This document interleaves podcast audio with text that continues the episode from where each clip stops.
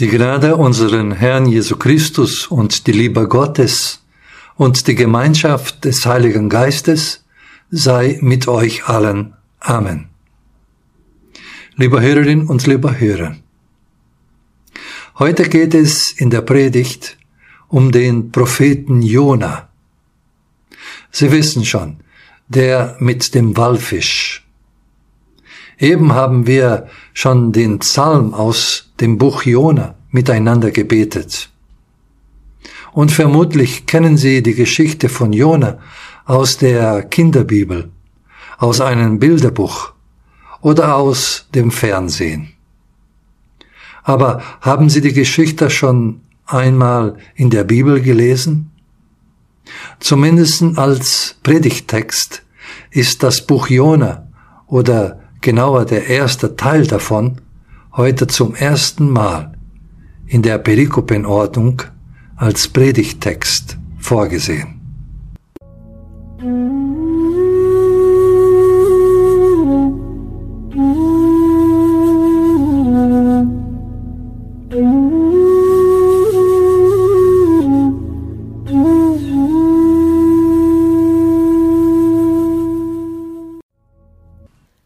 Mein Name ist Claudia Römmelt und ich lese aus dem Buch des Propheten Jona, Kapitel 1, Vers 1 bis Kapitel 2, Vers 11.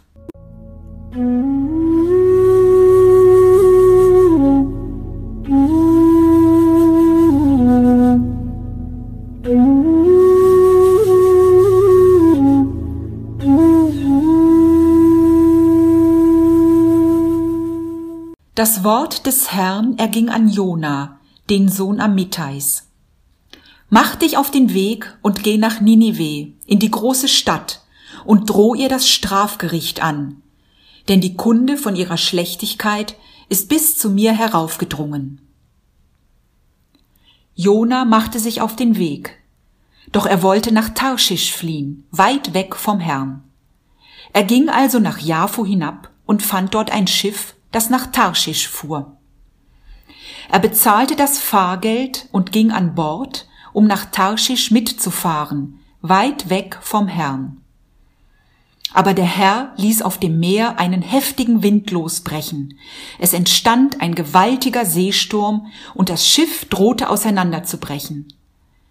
Die Seeleute bekamen Angst und jeder schrie zu seinem Gott um Hilfe.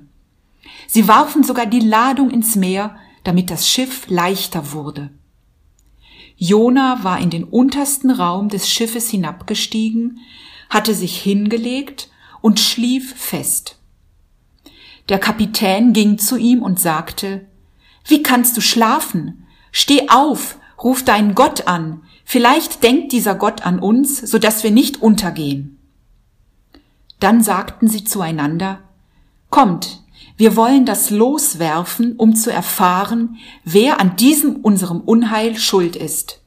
Sie warfen das Los und es fiel auf Jona.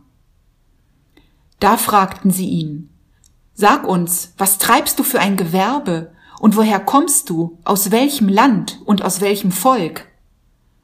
Er antwortete ihnen, Ich bin ein Hebräer und verehre Jahwe, den Gott des Himmels, der das Meer und das Festland gemacht hat. Da bekamen die Männer große Angst und sagten zu ihm, Warum hast du das getan?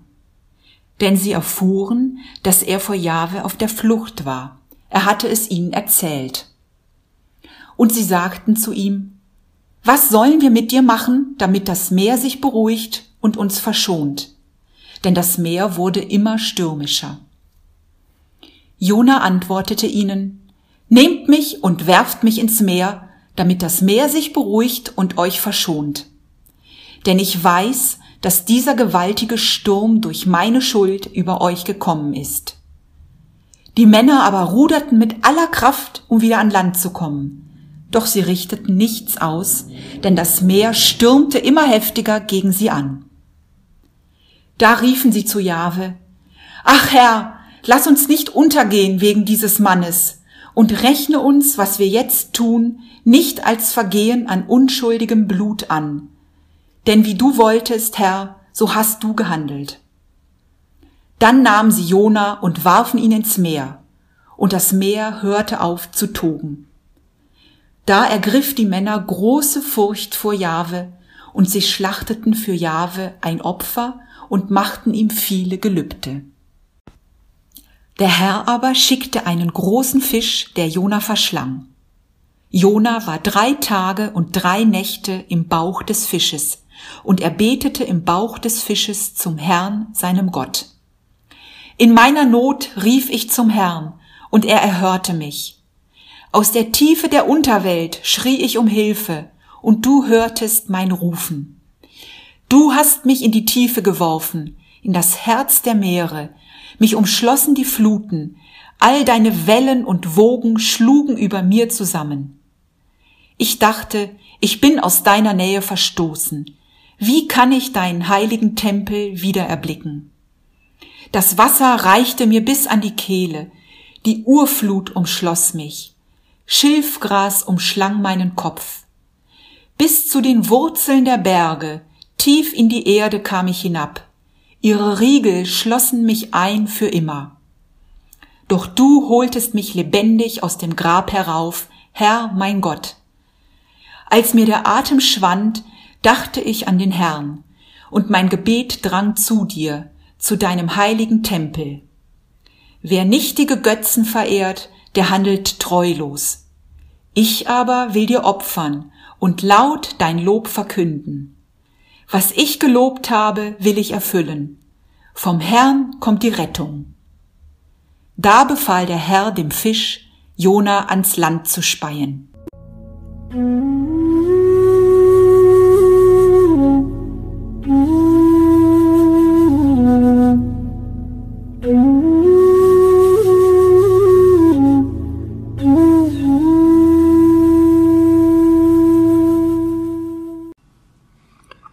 Lieber Herrin und lieber Herr, das ist eine schöne Geschichte, aber ganz offensichtlich kein Tatsachenbericht. Ein Prophet mit dem Namen Jona, Sohn Amitais, lebte im 8. Jahrhundert vor Christus und über ihn ist nichts weiter bekannt.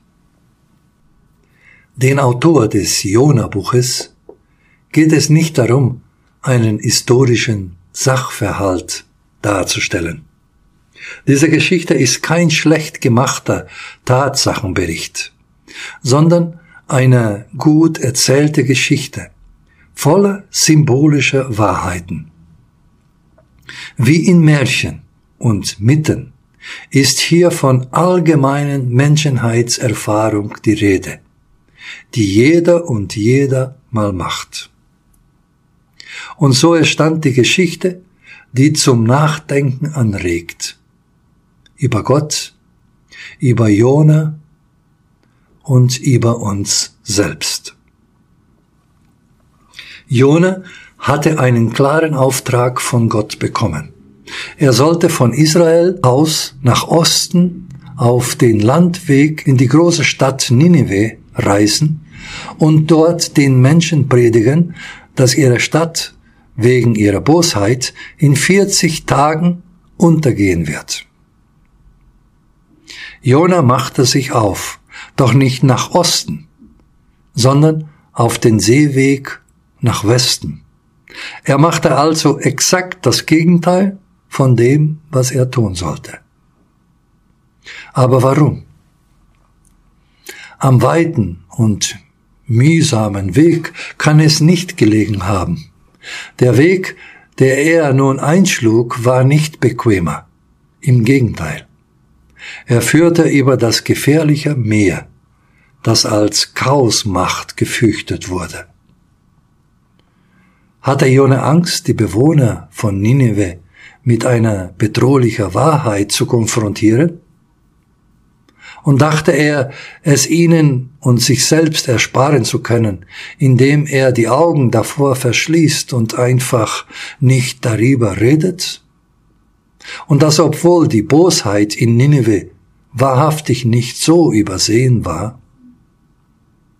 Hatte er befürchtet, dass die Menschen aus Nineveh ungehalten oder sogar aggressiv reagieren könnten? gerade weil er mit dem Recht hat, was er sagt? Das wäre ja alles verständlich. Doch dieser Auftrag kam nicht vom irgendwoher, sondern von Gott. Hat Jona ernsthaft damit gerechnet, dass Gott ihm das so durchgehen lässt? Hielt er Gott für so schwach? Oder hatte er so schwierigende Bedenken gegen diese Mission, dass er sogar sein eigenes Leben riskiert hätte, nur um diesen Auftrag nicht ausführen zu müssen? Als Gott am Ende der Geschichte die Stadt Ninive tatsächlich verschonte, behauptete Jona, er habe das schon geahnt und den Auftrag deshalb von Anfang an nicht ausführen wollen. Aber waren das auch am Anfang seine Motive? Sie merken schon, da kann man unendlich spekulieren. Ich merke aber, dass ich mehr davon habe, wenn ich die Geschichte zur Selbstreflexion zu nutzen und über mein eigenes Leben und mein eigenes Bild von Gott nachzudenken.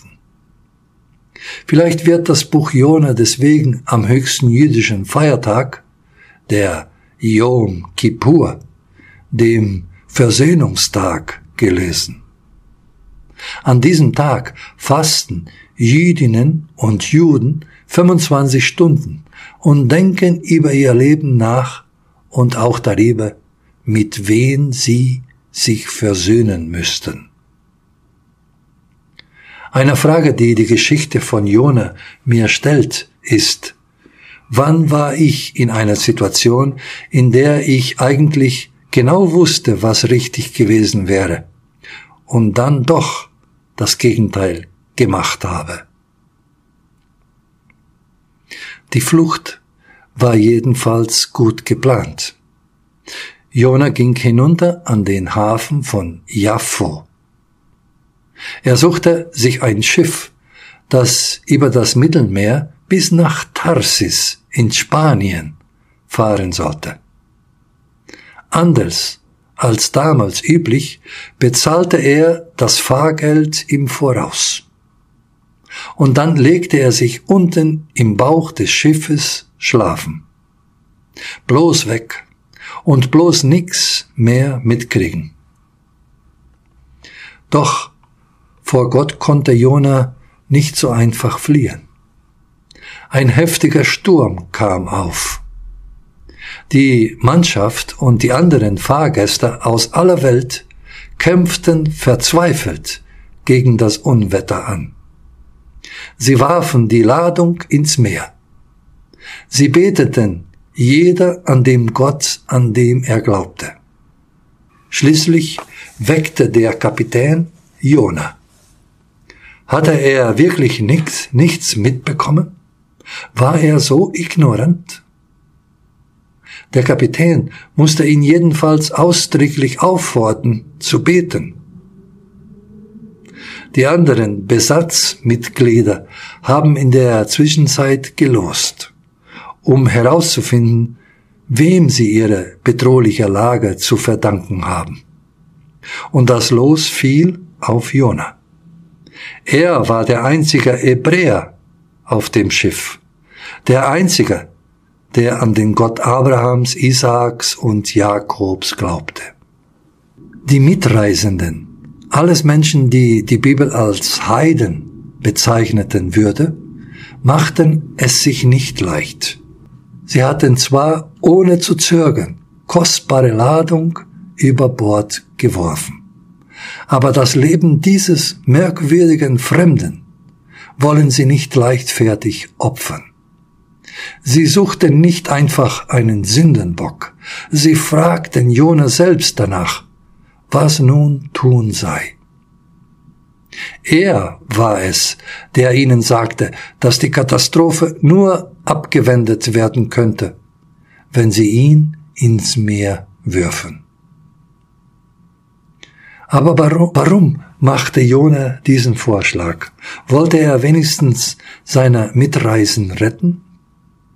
Oder war er so trotzig, dass er lieber sterben als diesen Auftrag erfüllen wollte? Wieder löst die Geschichte viele Fragen bei mir aus. Und wieder merke ich, dass es heilsamer sein könnte, nicht über Jona zu spekulieren, sondern diese Frage an mich und an mein eigenes Verhalten zu stellen. Die Männer von Schiff wollten Jonas Leben noch nicht verloren geben.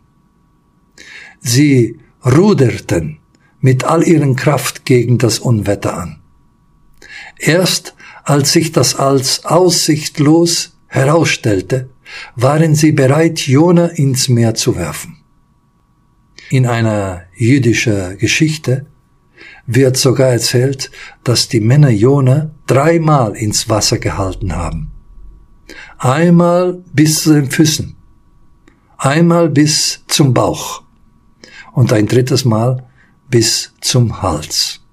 Jedes Mal hörte der Sturm auf, wenn Jona ins Wasser war. Und jedes Mal begann er wieder zu toben, wenn die Männer Jona wieder aus dem Wasser zogen. Erst als sie wirklich alles probiert hatten, warfen sie ihn ins Wasser und das Meer blieb still. Mich beeindruckt es, wie positiv im Buch Jona und in jüdischen Auslegungen die andersgläubigen Menschen aus den fremden Volken beschrieben werden. Das gilt für die Seeleute auf dem Schiff ebenso wie für die Bewohnerinnen und Bewohner von Ninive, von denen der zweite Teil des Buches handelt, der hier nicht vorgelesen worden ist. Nachdem die von Jona damit konfrontiert wurden, dass die Bosheit in ihrer Stadt herrscht, haben sie ihre Chance genutzt und sich geändert. So wie die Geschichte erzählt ist, lässt sie Jona und damit auch der Leserin und dem Leser eigentlich keine Chance, die Verantwortung für die Misere ein, einfach auf die anderen oder auf die Fremden zu schieben. Und das Buch Jona lässt kein Zweifel daran, dass der Gott Israels Heil für die ganze Welt will. Doch wir wollen uns erneut die Geschichte zuwenden. Für Jona ging es nun noch eine Stufe tiefer herab in die Untertiefen des Meeres. Aber Gott gab ihn nicht auf.